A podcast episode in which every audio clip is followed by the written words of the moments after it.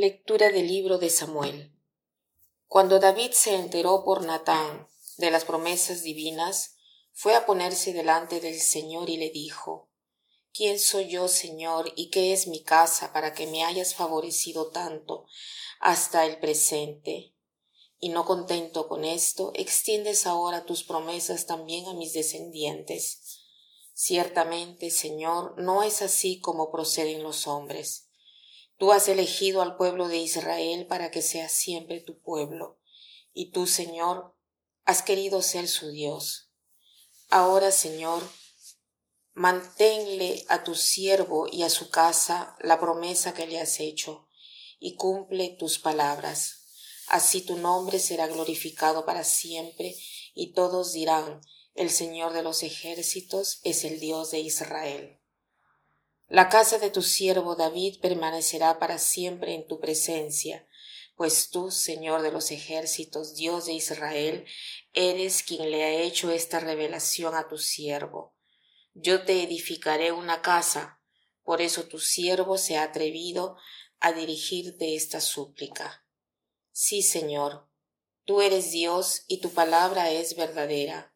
Tú has hecho una promesa a tu siervo David Dígnate pues ahora bendecir la casa de tu siervo, para que permanezca para siempre ante ti, porque tú, Señor Dios, lo has dicho, y con tu bendición la casa de tu siervo será bendita para siempre. Qué hermosa lectura la Iglesia eh, ha escogido para nosotros el día de hoy. Es una lectura que nos revela el corazón del rey David y el corazón de Dios. En este pasaje vemos a un hombre enamorado de Dios. Está maravillado de las promesas que le ha hecho el Señor. Por el modo de hablar de David vemos que es un hombre que se dirige a Dios con una profunda intimidad. Es consciente de la grandeza de Dios delante de la pequeñez de su siervo y al mismo tiempo se revela una gran intimidad entre los dos, una intimidad que permite a David de hablarle como amigo, compartiéndole lo más íntimo de su corazón e invocando la bendición de Dios sobre su casa e implorando de ser fiel a sus promesas. Hoy descubrimos algo más de Dios, que es su inmenso amor por el hombre y su deseo de comunión con Él. El Señor, siendo Dios, existe en sí mismo sin necesidad de ninguno, de ninguno de nosotros. Sin embargo, escoge eh, de unirse a un pueblo como si quisiera ser poseído por el hombre. Israel puede decir nuestro Dios y cada uno de nosotros podríamos también decir mi Dios. De repente esto es una cosa que ya lo damos por descontado, ¿no? Pero es verdaderamente grande y es un don que está sobre la base de todos los dones que Dios nos puede hacer. El Señor nos invita a tratarlo de tú, a entrar en una comunión íntima con Él, así como con el rey David. Y es en virtud de esta relación íntima y personal que, que puede decirle a David, yo te construiré una casa.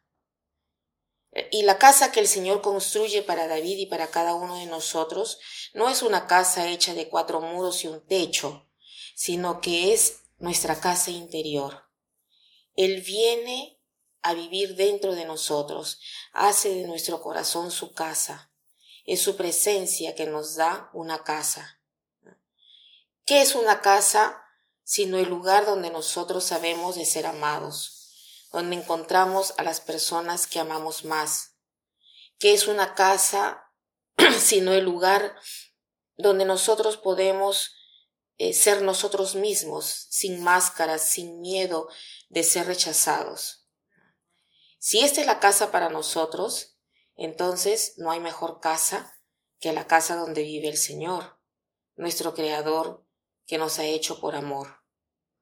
Él no nos pide de cambiar de lugar para que pueda vivir en esta casa, sino que nosotros podemos encontrarlo dentro de la casa nuestra, en cualquier parte a donde nosotros vayamos, porque esa casa es nuestro corazón.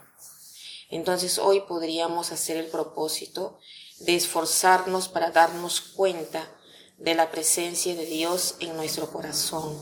Invoquémoslo e invitémoslo a habitar dentro de nosotros, respetando su deseo de querer estar unido a nosotros. Y acogiendo este deseo, entonces vamos a poder llamarlo durante todo el día mi Dios y mi todo. Que pasen un buen día.